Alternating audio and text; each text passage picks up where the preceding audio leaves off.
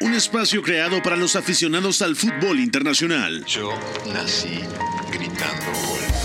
Un proyecto radiofónico informativo, analítico y reflexivo, No tengo nada de original. en el que un grupo de periodistas repasan la actualidad del fútbol en cada rincón del planeta. Todos los bebés se asoman al mundo gritando gol. Y como todos, quise ser jugador de fútbol. He sido el peor pata de palo que se ha visto en los campitos de mi país. Arranca Catenacho W, la casa del fútbol internacional.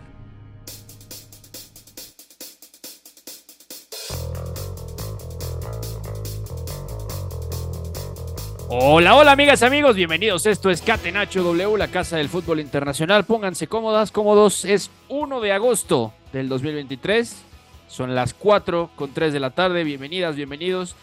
Pónganse en su lugar favorito y acompáñenos en la siguiente hora porque hay muchísimo, muchísimo de qué platicar. Obviamente, dos noticias durísimas porque se acaba una era Obviamente la más importante, el retiro de Gianluigi Buffon. El mítico Gigi Buffon se retira casi a los 46 años después de no conseguir el ascenso a la Serie A con el Parma, con el club que lo originó, que lo formó. Vamos a estar platicando de la decisión del mítico arquero italiano. También se retiró eh, ayer, hace unas horas, Diego Godín anunció que también deja el fútbol eh, profesional después de su paso por Vélez. También llega Sadio Mané de forma oficial al Al Nacer, va a ser compañero de Cristiano Ronaldo y Marcelo Brozovic. Y además hablaremos de lo que pasó ayer en la League's Cup, porque los dos más grandes de México, el Club América y el Club Deportivo Guadalajara, han caído y han caído feo en la League's Cup. El América ha caído 1 a 4 en la cancha del Columbus Crew, pero ha clasificado a la siguiente ronda. Chivas ha perdido en Kansas contra el Sporting Kansas City 1 a 0 con una terrible, terrible exhibición que lo ha dejado fuera de la League's Cup en dos partidos, dos derrotas, y además goleado por Cincinnati 3 a 1. Vamos a estar hablando de esto y también, por supuesto, de lo que está pasando en el mercado de fichajes con todo el humo, como ya es tradicional. Les saluda con mucho gusto a nombre de Pepe del Bosque Beto González, con la producción de mi querido Fonaldo y Cala Redondo en los controles. Cala, ¿cómo estás? Hola. Ahí está Cala con nosotros, bienvenido amigo. También ya está con nosotros mi querido Oscar Mendoza. Oscariño, ¿cómo estás? ¿Todo bien? Todo bien, Beto, un saludo para ti, para todos los compañeros y la gente que nos escucha. Bueno, vaya forma, ¿no? De iniciar el mes con esa retirada de Gianluigi Buffon. Además, se suma a unas cuantas semanas que hemos tenido duras en cuanto a retiros, ¿no? Después de Fábregas, David Silva, lo comentabas, el tema de Diego Godín. Ahora Gianluigi Buffon, para muchos el mejor arquero de todos los tiempos. Platicaremos un poco de su trayectoria y demás. Y lo de Sadio Mané, que ya no era un secreto que se iba a ir a Arabia Saudita, pero ahora hay mucha emoción porque jugará junto a Cristiano Ronaldo. Sí, totalmente de acuerdo. Va a ser divertido, aunque el mismo Sadio Mané dijo, y ya lo estaremos hablando más adelante, que le dolía dejar el Bayern porque él sentía que podía ayudar al equipo la próxima temporada, pero en el Bayern han pensado diferente. También saludo con mucho gusto a Toño de la Torre, mi querido Toño, ¿cómo estás, amigo? Un fuerte abrazo. ¿Qué tal, Roberto? Muy buenas tardes a ti, a Oscar, a todo el equipo de producción y por supuesto a la audiencia de Catenacho. Pues feliz otra vez para estar aquí, no tanto por cómo le fue a los equipos mexicanos, ¿no? Que hay mucho que, comentar de esta League Cup, ya lo estaremos mencionando de las estrepitosas derrotas, la estrepitosa derrota del América y la eliminación de Chivas. Y bueno, lo de Buffon, pues que sí deja un vacío, sobre todo los que, a los que crecimos con él, ¿no? Que lo vimos debutar en el Parma, consolidarse en la Juve, ser campeón del mundo, eh, no alcanzar la Champions porque perdió varias finales de, de Europa, tres, si no me equivoco, una con el Milan, otra con el Barcelona y otra contra el Real Madrid pero bueno, ya, ya estaremos comentando eso y pues encantado de estar aquí. Gracias, Toño. Eh, con, con la Juve, justamente, pierde la del 2003 con el Milan, justo. Eh, y luego también pierde las otras con la propia Juventus, ¿no? Eh, bueno, así que ya, ya estaremos platicando de todo esto, que fue en su día y sigue siendo el cuarto arquero más caro de todos los tiempos, el más caro en su día hace ya 21 años, 22 años, mejor dicho, cuando la Juve lo fichó. Entonces, vámonos a platicar ya de todo lo que tenemos y empezamos, como siempre, con la pregunta del día. La pregunta del día. Non poteva farlo venire dagli Stati Uniti senza farlo giocare. Catenacho W. Bueno, Oscar, esta es una pregunta obligada porque hoy el retiro de Gianluigi Buffon nos pone nostálgicos y ocupa todos los reflectores. Así que, descontando la vez de Alemania 2006 cuando alza la Copa del Mundo. ¿Con qué otro momento de la carrera de Gianluigi Buffon te quedarías? ¿Cuál dirías que es inolvidable desde tu punto de vista? Yo justo iba a elegir esas dos finales de Champions que alcanza en tres años, entre 2015 y 2017, porque para mí no solamente es el liderazgo que tuvo dentro de un equipo de la Juventus histórico, eh, con Massimiliano Allegri, donde alcanza esas dos finales. Es cierto que el trofeo se le negó y en las dos finales compitió muy bien, pero es que hablamos de que Buffon era el, el, arquero de un equipo que tenía, por ejemplo, en 2015 a Pogba, a Tevez, a Morata, a Bonucci, por supuesto, a Chiellini, luego en 2017 también estaba Pjanic, por ejemplo, Mandzukic, y fue una Juventus que maravilló a toda Europa y tenía todo, vamos, eh, toda la pinta de campeón. Eh, sin embargo, ese último paso le falló contra el Real Madrid en 2017 y contra el Barcelona en 2015 en Berlín y Cardiff. Para mí, ese momento en la, en la carrera de Buffon fue histórico y queda esa espina, ¿no? De que nunca ganó la Champions, más allá de que fue campeón del mundo. Sí, porque además tenía dos planteles impresionantes. La Juventus también tenía Mario Mandzukic, estaba Claudio Marquisio, estaba Bles Matuidi, estaban Chiellini, Bonucci, también todavía estaba ahí Andrea Barzagli en su día.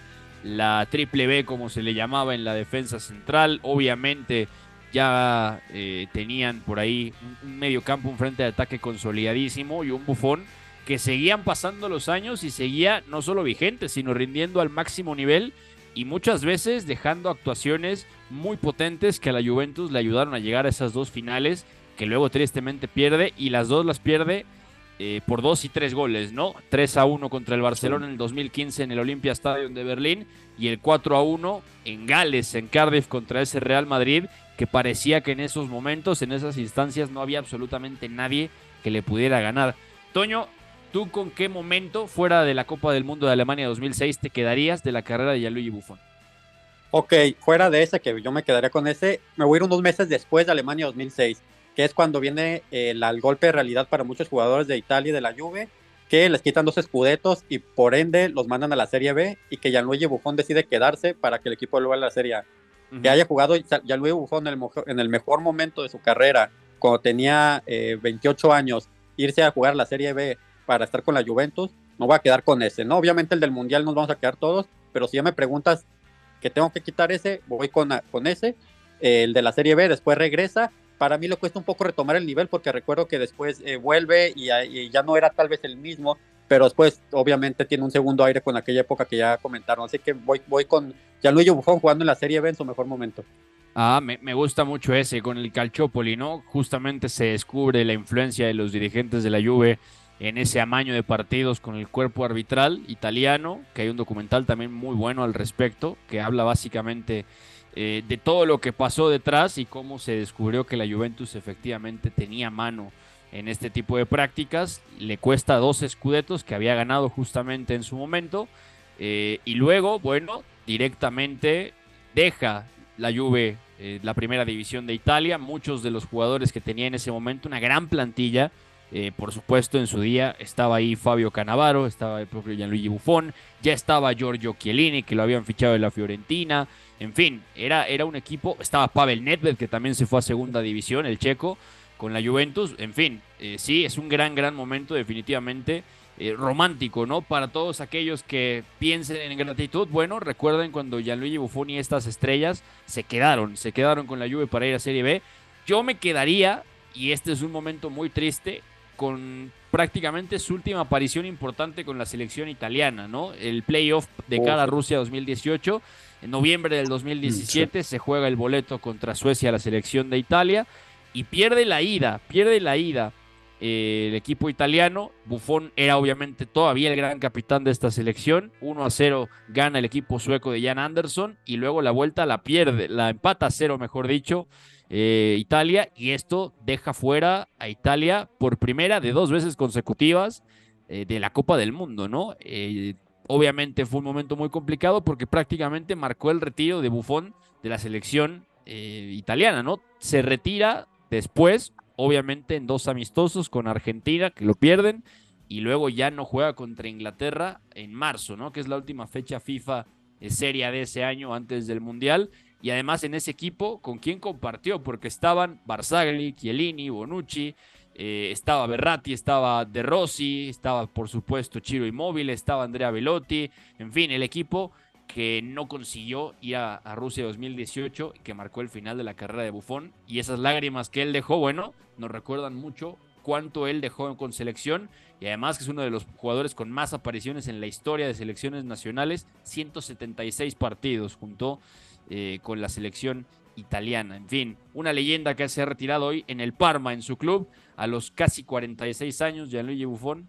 Y bueno, al final se retira, 45 eh, años y tenía un año más de contrato. Ya estaremos hablando un poquito más de esto. Así que aquí dejamos la pregunta del día y nos metemos ya a platicar de lo que pasó con la League Cup, empezando con la triste exhibición y derrota de Chivas en Kansas City. Fútbol lo más fácil que hay. Messi se perfila. Lo de azul y blanco. Se la pasa a lo de azul y blanco. Busca el quiebro. Y la mete en el arco. Rompe a su marcador de cara derecha, le pega a Messi. De la persona que arquero que no comió con nosotros ni tomó el nada. ¿Tienes problemas? Llama Leo. Gol, gol, gol, gol. Catenacho W. La casa del fútbol internacional. Más fácil posible.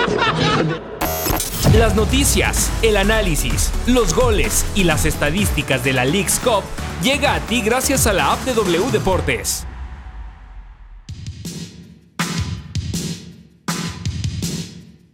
Bueno, Toño, es un 0 a 1 de Kansas City que en el papel no se ve tan mal, pero el trámite del partido es un repaso absoluto del equipo de Peter Burns, de Bailey Kopaunovic y lo peor del asunto no es la derrota y no es solo la exhibición, sino que ya es una seguidilla y esto empezó también un poco contra Cincinnati, ¿no?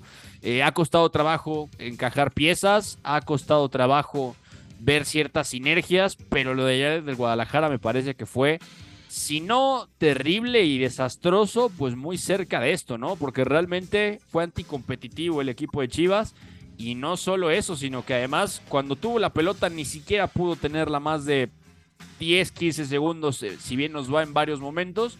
Y luego sin balón, bueno, fue un absoluto desastre en la presión y Kansas lo movió a placer, ¿no? ¿Con qué te quedas de este partido que hizo ver realmente mal al conjunto de Bélico Paunovic? Híjole, qué, difícil pregunta porque hay muchas, eh, muchas aristas que, comentar de este partido, ¿no? La primera es que eh, bueno, es un fracaso sobre todo porque este equipo de Chivas ya había dejado de ser el de aquel de 2018-2022, ¿no? Ya era un equipo más reconocible que venía a ser subcampeón de liga, que viene de ser líder, si bien de cierto apenas van tres partidos, pero mostrando ciertas cosas reconocibles que dejó del torneo pasado y se esperaba más, ¿no? Se esperaba más, sobre todo porque este equipo de Chivas suele competir a través del ritmo alto sin balón esa es la principal fortaleza y que los hizo competir y llegar a la final del torneo pasado.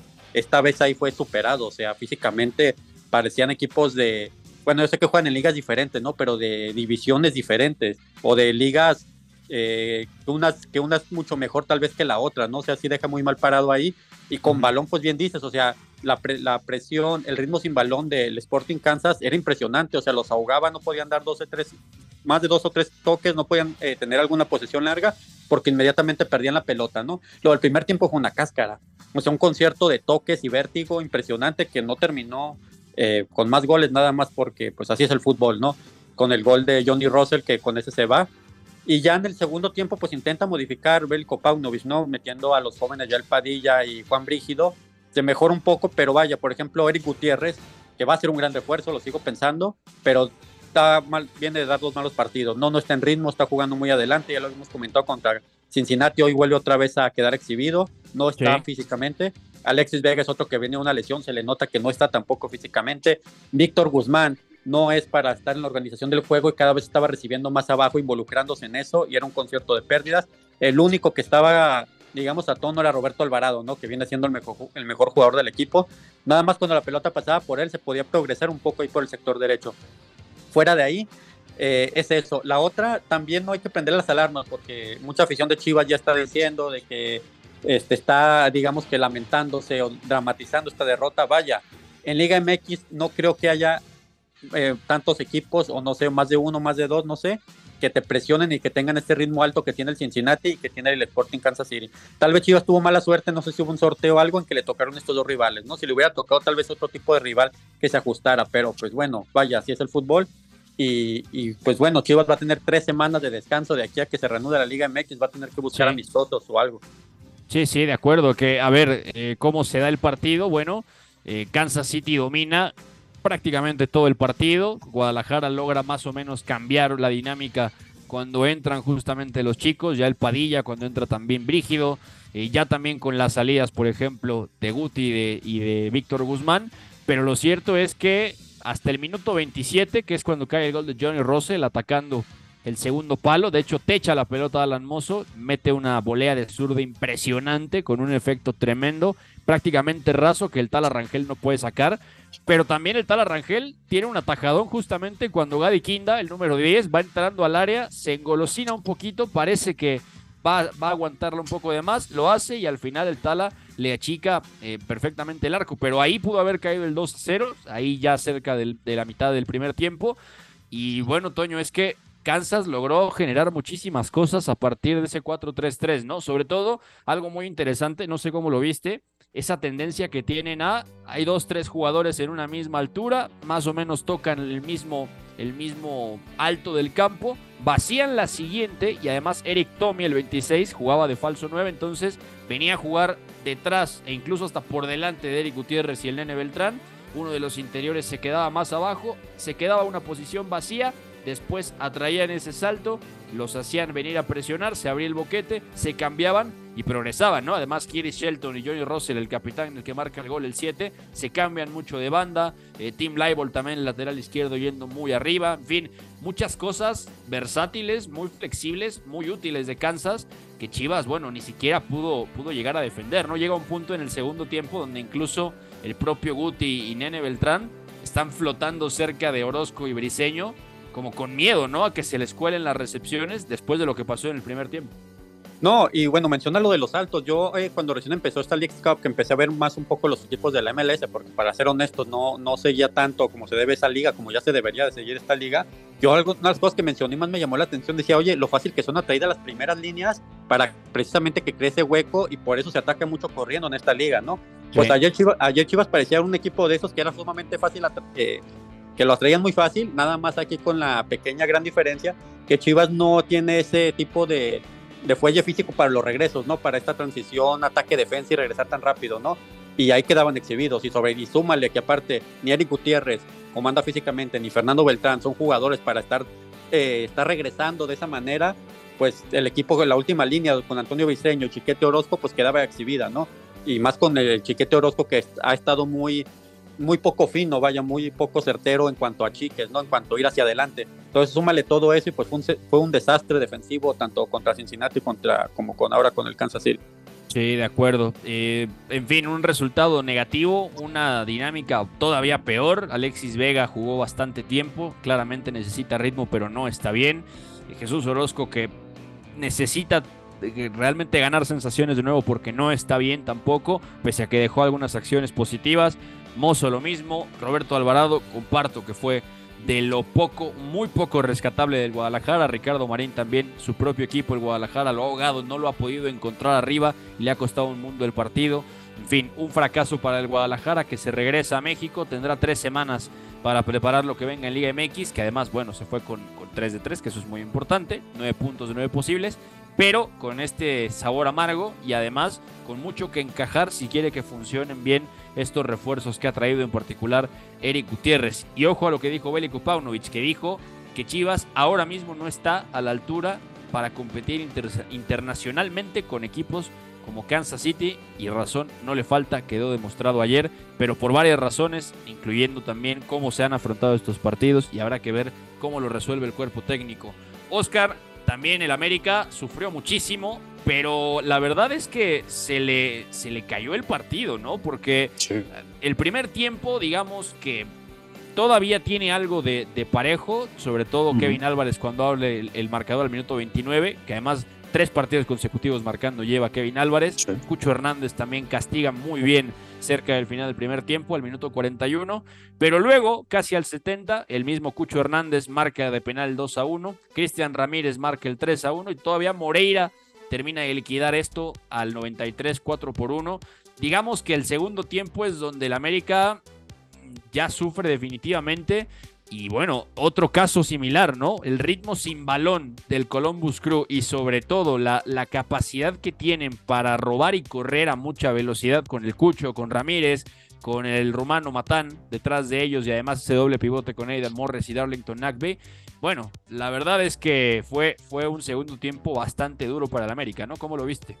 Sí, claramente de más a menos el equipo eh, de André Jardiné y sobre todo en los minutos iniciales había cosas positivas porque se veía, por ejemplo, a Leo Suárez eh, funcionando bien, esta vez como medio centro ofensivo por detrás de Quiñones, luego Alejandro Sendejas recargado en la derecha, aunque es cierto que tanto él como Miguel Ayun, que jugó como volante por izquierda, interiorizaban mucho para hacerle el carril, tanto a Kevin Álvarez, que jugó desde mi punto de vista eh, fue de lo mejor del América, si no es que el mejor, sobre todo a nivel ofensivo, y también Chava Reyes dando eh, mucha eh, amplitud por el costado izquierdo. Luego es cierto que, por ejemplo, a Fidalgo también se le vieron cosas muy positivas, limpiando primeros pases, dándole cierto orden al equipo, pero conforme pasaron los minutos, Julián Quiñones, por ejemplo, se perdió un par de ocasiones muy claras, que eran mano a mano prácticamente.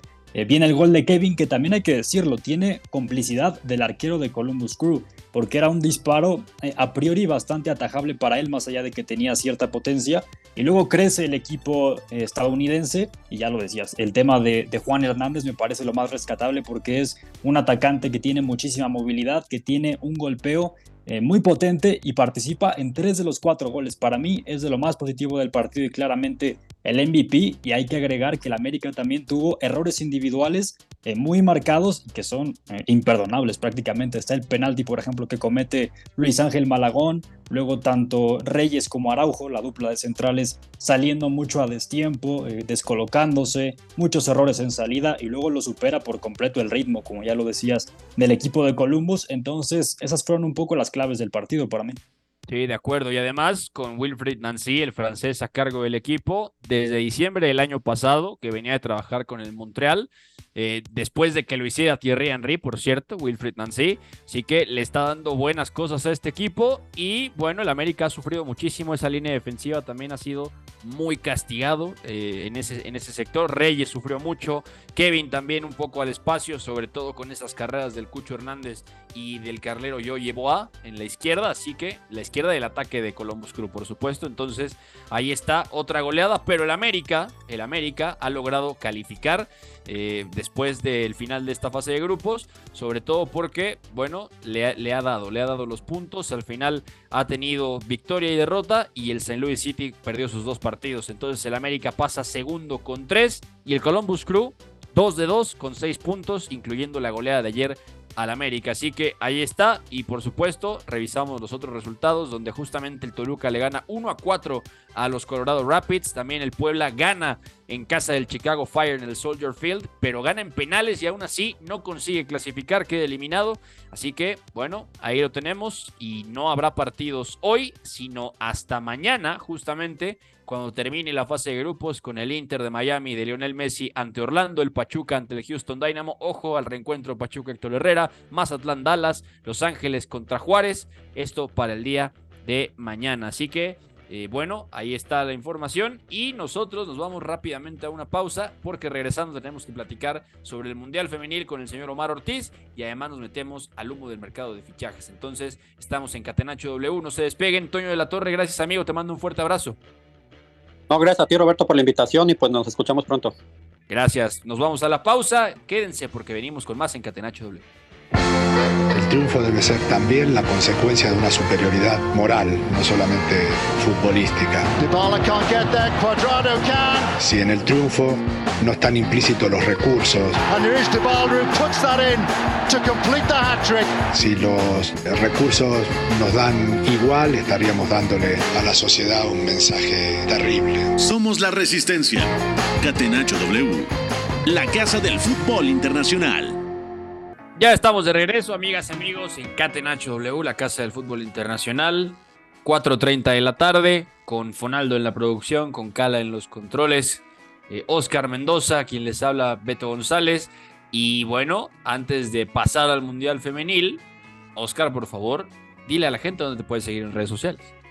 Claro que sí, Beto. Me encuentran sobre todo en Twitter como arroba Oscar Mendoza 02, ahí solamente fútbol y ya saben que para otras cuestiones en Instagram como OscarAMD02. Buenísimo. ¿Qué, tipo de cuestiones te pregunta Cala Redondo? Lo que sea, eh, hacer amigos sobre todo.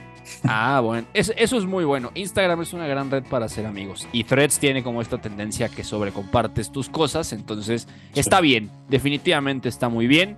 Así que, bueno, arroba Beto González M-bajo en Twitter o X, como le quieran decir. Eh, Instagram y Threads. Ahí estamos con todos ustedes. Y eh, antes, antes de abrir con la cortinilla, me permito saludar al señor Omar Ortiz, Omar que ya estaba con nosotros acá, para que también promocione sus redes sociales y sepa la gente dónde seguirlo para leer sobre el Mundial Femenil. Omar, ¿cómo estás? Contento como siempre de otra vez poder hablar un poco de mis desmañanadas, mis desmadrugadas. Por ahí me pueden seguir, como, como bien dices, en X que según es lo que es la actualidad, ah, como arroba Omar01-bajo y también estamos por ahí colaborando, más bien haciendo bastantes cosas interesantes con Apuntes de Rabona, igual arroba Apuntes de Rabona en Twitter o en cualquier red social y ahí nos pueden encontrar. Ahí está, arroba Omar01, ahí lo tienen para que lo encuentren al señor Omar Ortiz. Así que vámonos tendidos ya a hablar con él sobre el Mundial Femenino. El fútbol para este país ha sido un hecho cultural. Y no está cultural no nada más ni nada menos un lugar de expresión, donde el hombre desde cualquier lugar, de cualquier sociedad maltratada, esta que se la denominan los desposeídos, encontrábamos en el fútbol un lugar donde expresar. Catenacho W, la casa del fútbol internacional. La información del Mundial Femenil 2023 llega a ti gracias a la app de W Deportes.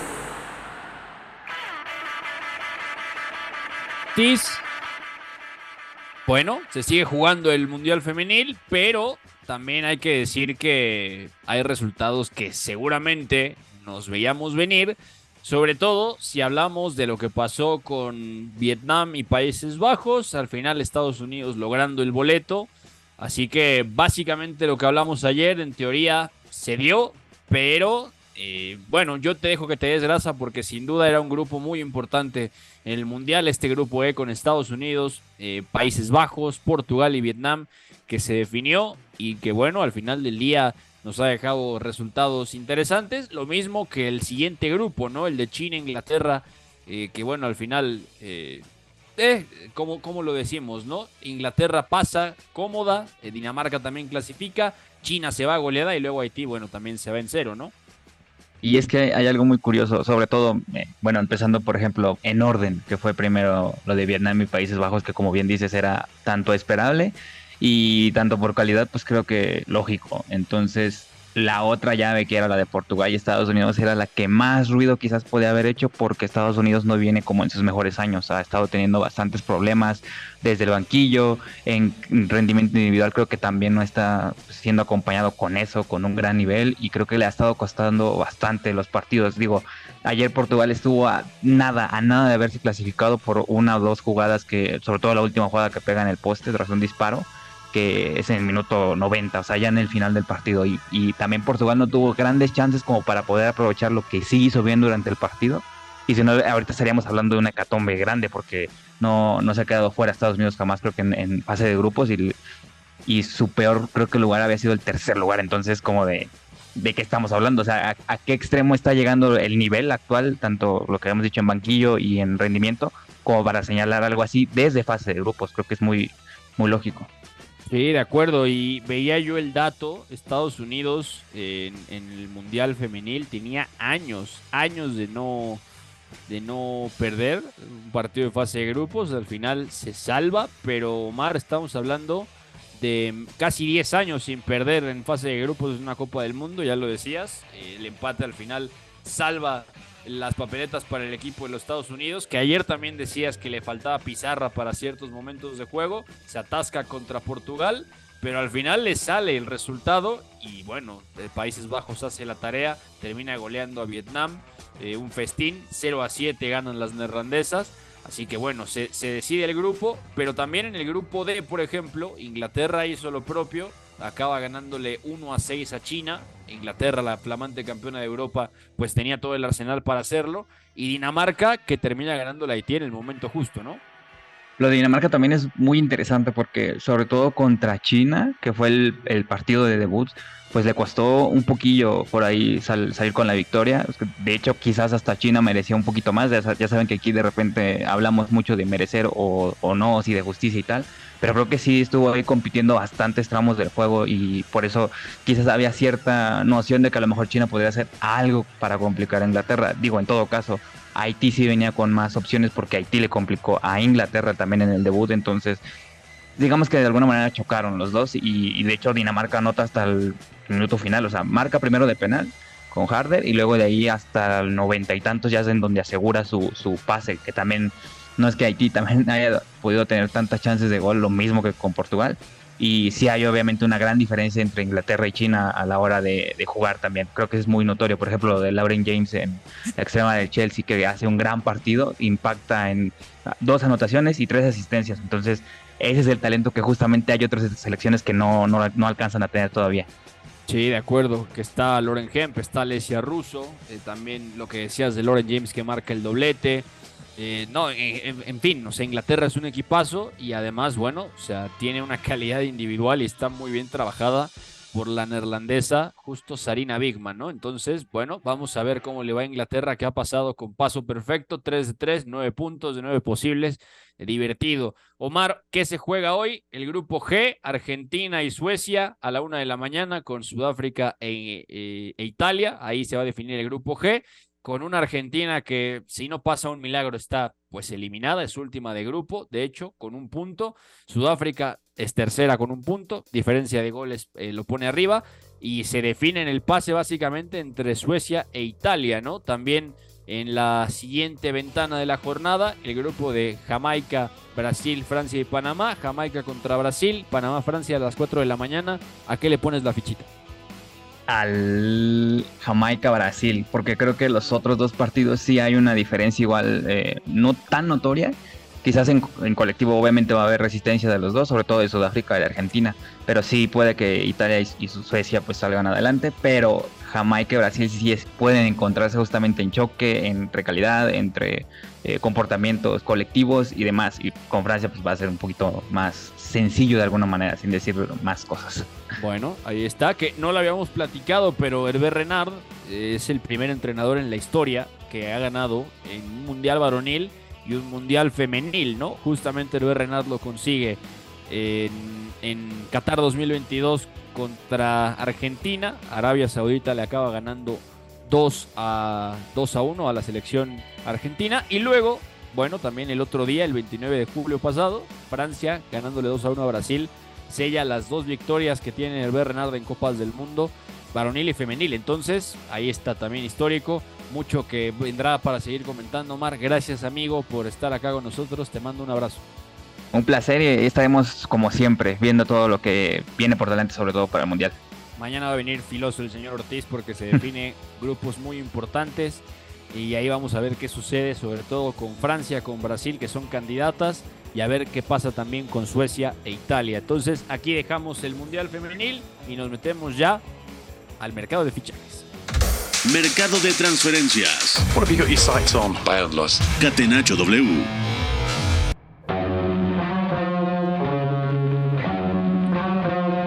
Bueno, antes de meternos, también saludo con mucho gusto al ingeniero Iñaki María, que entró a su sección favorita para transformar el humo en algo productivo. Iñaki, bienvenido amigo, gracias por estar acá con nosotros como siempre. Eh, hay mucho que platicar y además pues, las noticias tristes, ¿no? Los retiros de Gianluigi Buffon y Diego Godín. El de Godín fue ayer, ya nos tomó un poco en curva, pero eh, dos jugadores enormes se, se han retirado y ya lo decía Oscar también en la pregunta del día se suman a la lista de, leyendas que se nos han ido en tiempos recientes del fútbol profesional, ¿no? Incluyendo al Chino Silva, lo que comentábamos del ligamento cruzado que se rompió, y un Fabregas que determinó que, bueno, ya no había suficiente gasolina en el tanque. ¿Qué tal, Beto Mendoza? Muy buenos. Pues la verdad es que sí, ¿eh? nos pilla de cerca los españoles con varios nombres y cuando no son españoles es Gianluigi Buffon, que os tengo que decir que es otra de mis debilidades de la infancia. Tengo la camiseta de Gianluigi Buffon, único portero del cual me he comprado la camiseta. Así que bueno, pues eh, eh, más allá incluso de retiradas, nos hemos encontrado hoy con la noticia de que Sadio Mané también se va a marchar a jugar a Arabia Saudí, que no termina de ser una retirada, pero bueno, em, de los grandes focos sí, así que sí, sí, semana, semana triste, nostálgica, Beto. Semana complicada, ¿no? Porque hay noticias bastante duras, pero eh, también una confirmación de que Arabia Saudita no está bromeando con nosotros. Ya son eh, prácticamente 26, 27 estrellas europeas que han traído en, este mercado. Es una locura lo que están haciendo. Y el balón de oro y el balón de plata. Y, además, además, por si, por si faltara algo más, ¿no? O sea, 26 estrellas, balón de oro, balón de plata, en fin, esto, esto está fuera de control. Pero vamos a platicar de varias cosas, Oscar, empezando por el fichaje de Harry Kane por el Bayern Múnich. ¿Por qué? Porque parece que se complica y es que el Tottenham estaría esperando algo más de 100 millones de euros. Pero está muy clara una cosa. Si para el inicio de la Premier el Tottenham no tiene una oferta con esa cantidad de parte del Bayern Múnich, ya no saldrá Harry Kane, se va a quedar. Así que tiene el tiempo contado el Bayern si quiere realmente llevarse a Harry Kane. Sí, se está volviendo bastante desgastante esta novela, a decir verdad, y sobre todo porque esas negociaciones entre Daniel Levy y el Bayern Múnich cada vez se complican o se posponen, incluso como lo vimos hace algunos días, aunque ahora la última oferta del Bayern, según diversos reportes desde Alemania, ya tiene 95 millones de euros más posibles variables, entonces podría alcanzar esos 100 kilos que pide el conjunto de Londres para hacerse con los servicios de Harry Kane. Entonces sería un contrato por hasta 2028, según lo que se dice, y también eh, sería el jugador mejor pagado en la plantilla del Bayern Múnich, que es lo que hemos estado hablando de que es una operación eh, demasiado costosa, de esas que no acostumbra hacer el conjunto multicampeón de Alemania, pero aún así complicada eh, esta operación ahora mismo, muy trabada en este punto, pero lo cierto es que ya están ahí los 100 millones al parecer. Sí, de acuerdo, Iñaki, esto sigue envejeciendo, sigue pasando y el Bayern Múnich ahora sí parece determinado a poner ese dinero. El asunto es que ya también en este mercado llegó Kim Min Jae, el tercer fichaje más caro de su historia, 60 millones de euros. El Bayern está entrando ya también en este rifirrafe de las grandes cantidades, pero necesita, necesita justamente pues meterle velocidad porque el, el Tottenham no quiere negociar, está muy claro pero Harry Kane, y esta es una clave muy importante, dijo que no quiere renovar el contrato que tiene, ¿no? Entonces el Bayern también tiene que trabajar con eso. Hombre, a ver, yo creo que hay una diferencia de ayer a hoy y es que básicamente vuelvo a lo mismo. Sadio Mané ya no pertenece al Bayern. Es verdad que no es el mismo perfil de jugador que Harry Kane, pero bueno, mm, la temporada pasada llegó para cubrir la baja o para ayudar a, paliar la marcha de, mm, de Robert Lewandowski, que era el 9 está mi queridísimo amigo eh, pero eh, al fin y al cabo yo creo que ahora ya sí que está claro que tienen que firmar un 9 y que el gran nombre en el mercado para esa parcela es el de Harry Kane, porque bueno, está sobre la mesa también parece el de Kylian Mbappé, pero me parece que a, me parece a mí que el Bayern no va a ser el próximo destino, así que bueno, me lo creo un poquito más que ayer, pero sigo diciendo que Daniel Levy está detrás y que con Daniel Levy lo primero es que tienes que esperar a la última semana de mercado y lo segundo es que tienes que hacer lo que él dice o algo muy parecido.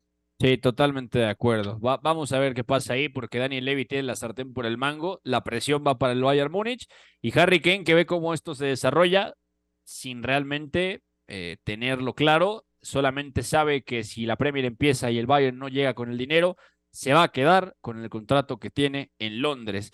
Eh, lo mismo ya comentábamos, Sadio Mané llega oficialmente al Al Nasser, son 37 millones de euros, ha firmado también un gran contrato el senegalés, pero justamente hablábamos de que no es una retirada, ¿no? El problema es que Mané tiene 31 años, es un jugador que todavía tenía, daba la sensación para dejar muy buenas cosas, todavía unos 4 o 5 años más a buen nivel en Europa.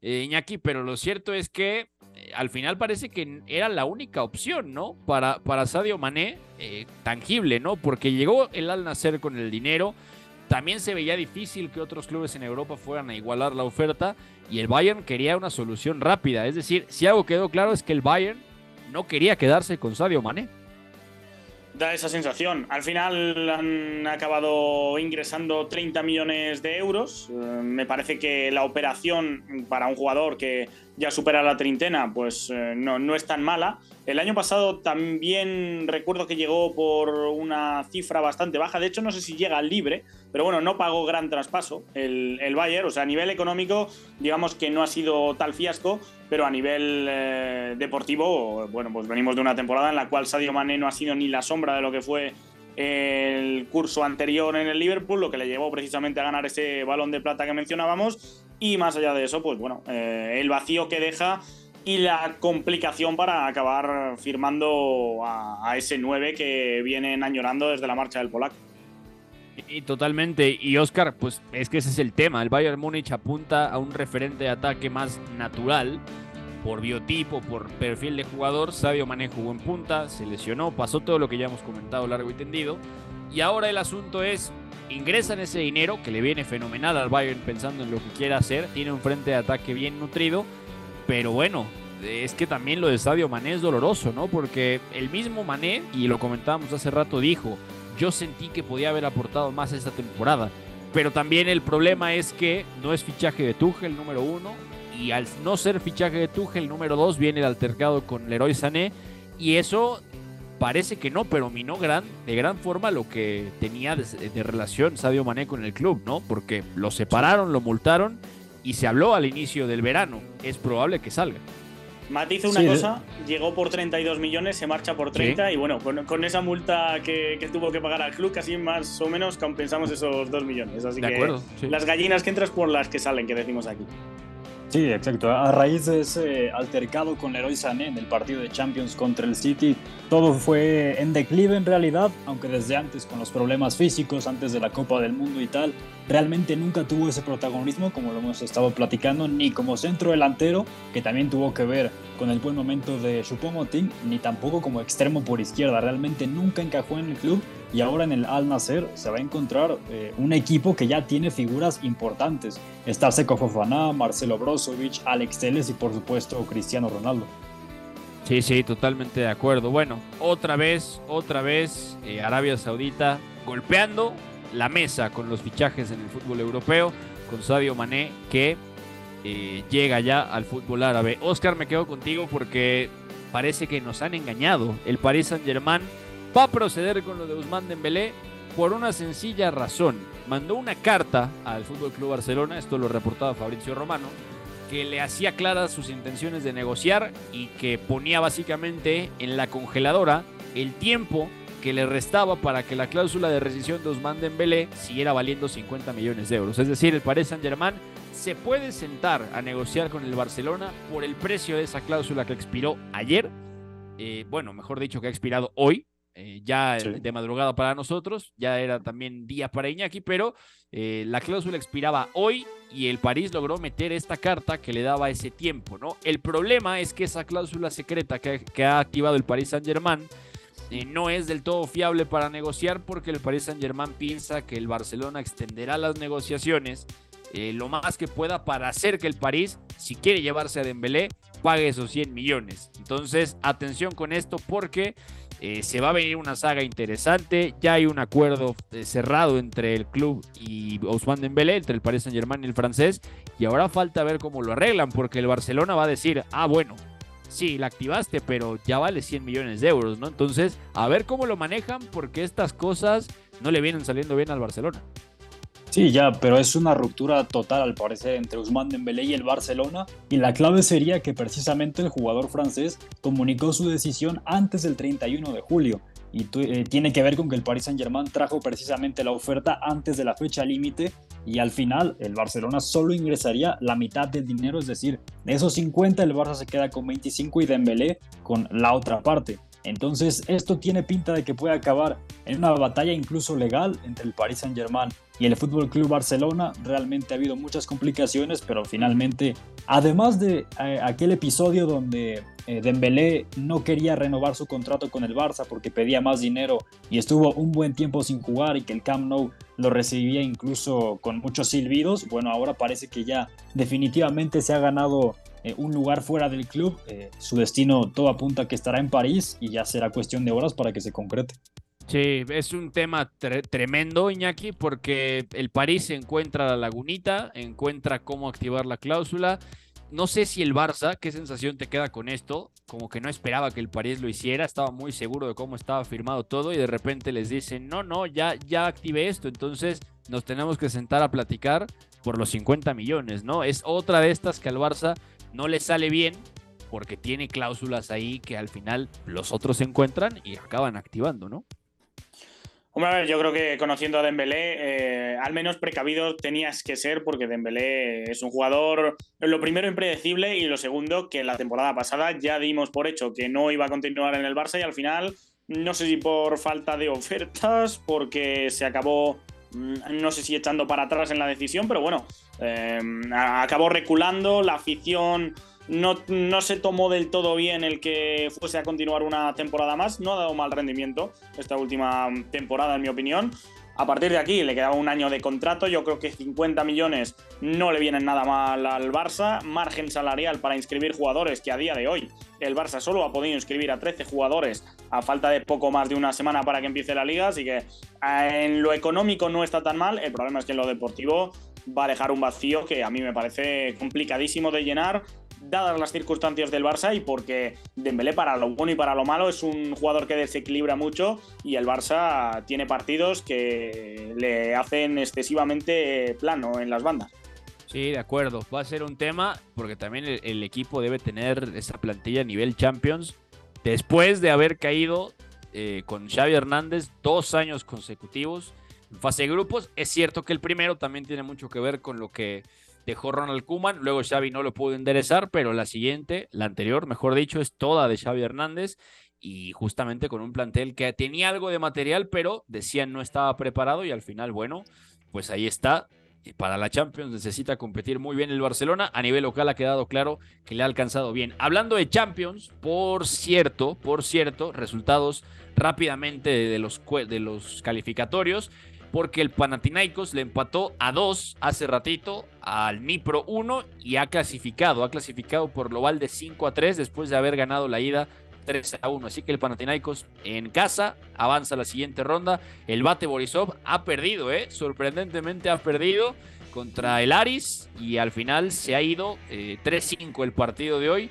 Así que eh, ya el global ha quedado 11-5 en favor del Aris que ganó la primera, la primera parte de esta eliminatoria 6 a 2. El Olimpia, ojo a este resultado, ha eliminado al Ludogorets. El Ludogorets sí, se ha quedado fuera, ha perdido el partido de hoy 2 a 1, pero lo más sorprendente es que se había llevado la llave de inicio en casa 1 a 1. Entonces, atención porque el equipo húngaro está fuera y el Slovan, Slovan, sí, eh, está el Slovan de Bratislava está en la siguiente ronda, también empatado a dos con el Zerinsky. Y bueno, por supuesto, ya había ganado la primera llave, la, llave de ida 1 a 0. Entonces, ahí están los resultados de hoy, antes de que se nos escapen de estos eh, partidos de clasificación de Champions. Ojo, porque seguimos con las noticias, ya casi para irnos, chicos. Eh, Oscar, ojo, ojo a esto porque es un tema que no hemos comentado, ¿eh? ¿eh? lo de David Raya al Arsenal, ya recibió el Brentford la petición de David Raya para irse al Arsenal ya para la próxima temporada, o sea, esta que va a empezar, y es algo que ha venido pasando muy lentamente. El Arsenal se ha acercado al Brentford para llevarse a David Raya, no menos de 40 millones de libras, y es un fichaje bastante interesante porque va a juntar el Arsenal, si todo sale bien, a dos de los cuatro mejores arqueros de la Premier desde mi punto de vista. Obviamente están ahí eh, Allison y yo también sumaría la conversación a Stefan Ortega, que me parece que en términos generales está un pelín encima de Ederson. Falta ver a Onana en la Premier, pero oye, David Raya y Aaron Ramsdale peleando la titularidad en el Arsenal. Ojo, eh, ojo porque algo se está tramando ahí Mikel Arteta. Sí, competencia y en serio para Aaron Ramsdale, que dejó una temporada muy positiva, siendo clave en partidos importantes. Y lo de David Raya también tiene que ver con que desde antes de que terminara la temporada de la Premier, él ya le había comunicado al Brentford su intención de cambiar de equipo y de hecho el equipo de Londres eh, fichó a Mark Flecken del Freiburg para reforzar la portería pensando ya en la salida de David Raya que ahora iría al Arsenal y bueno, de hecho diría que es un portero que me parece un pelín más completo que Ramsdale, sobre todo porque juega mejor con los pies, pero aún así los dos son de nivel élite. Sí, totalmente de acuerdo. Eh, Iñaki, hablando de fichajes importantes, viene un enroque en el Liverpool ya para despedirnos porque ya se hizo oficial la llegada de Fabiño al Al Ittihad con N'Golo Kanté y Karim Benzema. Se cerró al final todo en 46 millones de euros, ¿eh? que esto supera supera por un millón de euros lo que pagó el Liverpool por el brasileño hace ya eh, cinco años, 45 millones. Pero lo divertido es que ahora sí se puede dar ese fichaje que habíamos comentado de Liverpool por Romeo Lavia, ¿no? Ofrecieron 42 millones al Southampton, reportan en Inglaterra, no hay acuerdo y el Southampton dice que de 50 para arriba. Entonces, ojo porque se han ido Fabiño, se ha ido Henderson y ahora parece que viene Romeo Lavia en un rearmado completo del centro del campo. Hay que ver porque también es verdad que hay llegadas. McAllister, que yo creo que llega para ser titular. Bajcetic, que yo vuelvo a repetir. Eh, a mí me parece que todavía es un jugador que necesita terminar de hacerse, pero que Jürgen Klopp desde el día uno no le ha temblado la mano y lo ha puesto muchas veces como medio centro, también como interior. Está el caso de Thiago, que a mí me parece un jugador más de base de la jugada, mm, al menos en este momento de su carrera, que de actuar por delante de la línea de la pelota. O sea, creo que es una posición que va bastante bien cubierta y Romeo Lavia no te va a salir eh, barato. Así que, bueno, mm, me, parece que no debería ser prioritario para el Liverpool, pero tampoco me extrañaría que, acabase llegando. Y tiene una perlita que no hemos mencionado, al menos en mi presencia, y es que el Chelsea ha fichado a otro jugador joven, es Leslie Ogochuku, el jugador, el mediocentro del Stade de Rennes a cambio de 28 millones de euros, así que bueno, pues por ahí para mm, también combatir esa baja de Jorginho el pasado mercado invernal y la marcha, aunque tenga a Enzo Fernández, de, los Kovacic, Kanté y compañía, el núcleo duro. Claro que todavía falta ver si van a pagar el dineral que pide el Brighton por Moisés Caicedo. Así que ahí lo tendremos. Mañana hablaremos del mercado del Manchester City porque ya se está moviendo la dirigencia Sky Blue, el campeón de Europa Parece que tiene eh, objetivos identificados para fichar en lugar de Riyad Mahrez y parece que por fin se va a dar la llegada de Josco Guardiol, pero esto lo hablaremos mañana. Gracias, Oscar. Abrazo, amigo. Un abrazo, Beto, para ti, para Iñaki. Por, por acá nos escuchamos mañana. Así es, ingeniero. Gracias. Hasta mañana. Un placer. Que sepa la gente que Argentinos Junior 1, Fluminense 0 han comenzado ya las eliminatorias de Copa Libertadores. Ah, qué belleza la Copa Libertadores en los playoffs. Bueno, ya lo platicaremos mañana también. Gracias a Fuego, gracias a Cala. Bueno, nos escuchamos mañana. A nombre de Pepe del Bosque se despide ustedes, Beto González. Esto fue Catenacho W. Chao. Hay una relación entre la práctica del cuerpo que se expresa en las manos y el cerebro, pero el fútbol ha suprimido esto. De modo que se trata fascinantemente de un ejercicio que nos devuelve en el tiempo a lo que fuimos en el origen, pero también una vez que nos aficionamos a este juego, nos regresa a la infancia, al niño que fuimos. Gracias por sintonizar Catenacho W. Entonces el fútbol es en ese sentido una maquinaria para regresar en el tiempo en un doble sentido. Por W Deportes, la frecuencia del fútbol internacional.